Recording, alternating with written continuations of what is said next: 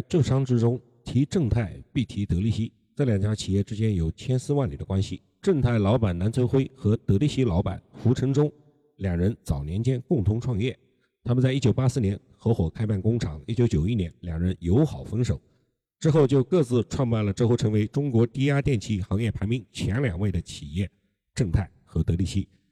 他们是中国第一代民营企业家，在过去的三十多年中，以及在未来的日子里，南村辉和胡承忠将会一直讲述创业、分手。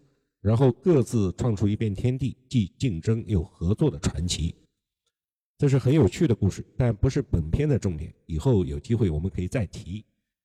一九八四年，胡承忠、南存辉两个老同学联手创办乐清县球经开关厂，德力西开始起步。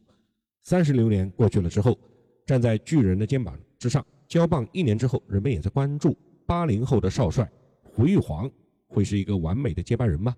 他会将德力西带向何方？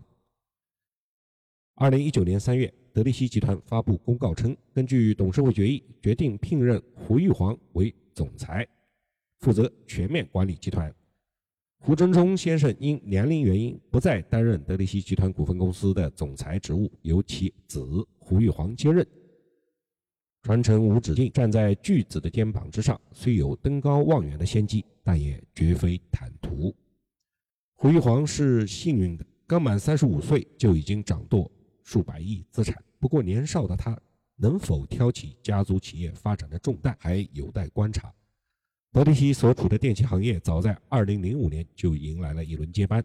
同属浙江乐清的人民电器、华谊电器等等已经完成了交班。而从全国范围来看，最近这些年也是中国顶级富豪们集中向下一代传承财富的特殊时期。比如说新希望、碧桂园、浙江广厦、娃哈哈，在这些公司的实际控制人变动的背后，是一个个庞大的财富帝国的传承。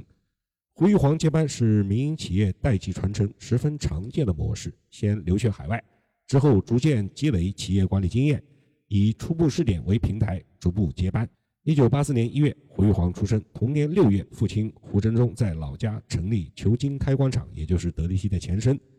创业初期，事业和家庭难以兼顾。为了能让孩子拥有一个更好的教育环境，胡承忠夫妇决定把孩子送往上海寄养。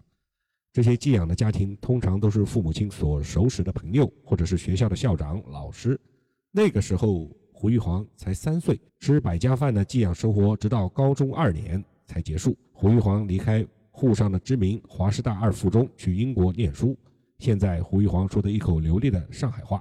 寄养时光并没有在胡玉煌心中留下很深刻的印象，而敏感、独立自主却成了他性格的组成部分。在英国利兹大学学习的时候，胡玉煌选择了看起来很容易毕业的亚太地区研究和经济学。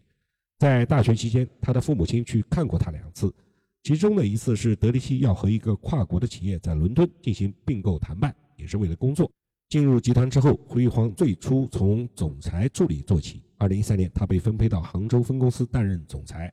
负责整个分公司的生产运营、销售、产品推广和管理。杭州分公司旗下还有五家子企业，每年的生产规模在十个亿左右。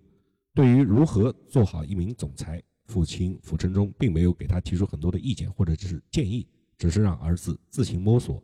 当时杭州分公司的董事长比胡玉煌还年长三十多岁，也是集团的元老之一。两个人的配合还算是十分默契。在杭州就任开始后的大半年里。胡玉煌发现，公司的有些工龄超过十多年的高管，在经营理念上已经跟不上集团发展的步伐。于是，胡玉煌就将十个高管中的七个换掉了。在杭州工作期间，胡玉煌和管理团队还上线了一些新的产品及信息系统，同时完成了人才梯队的建设。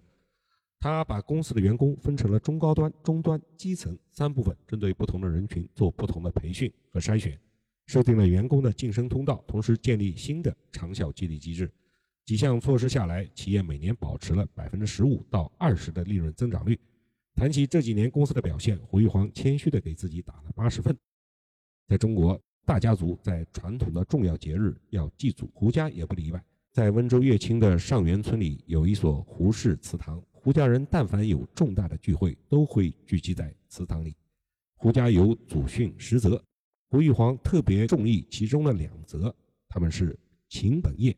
明礼仪，胡玉皇的爷爷当年凭借一手令人赞叹的裁缝手艺，在当地有很大的名气，是温州盖万元屋的第一人。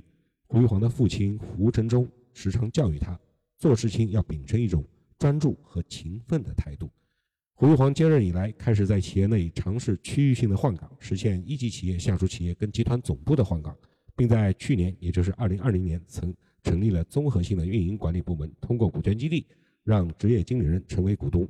如今，德力西下属的企业横跨四大板块，企业体制多种多样，区域半径不断扩展，已经跨入了浙江民企的第十七强。胡玉煌的第一年任期答卷应该算是成功的。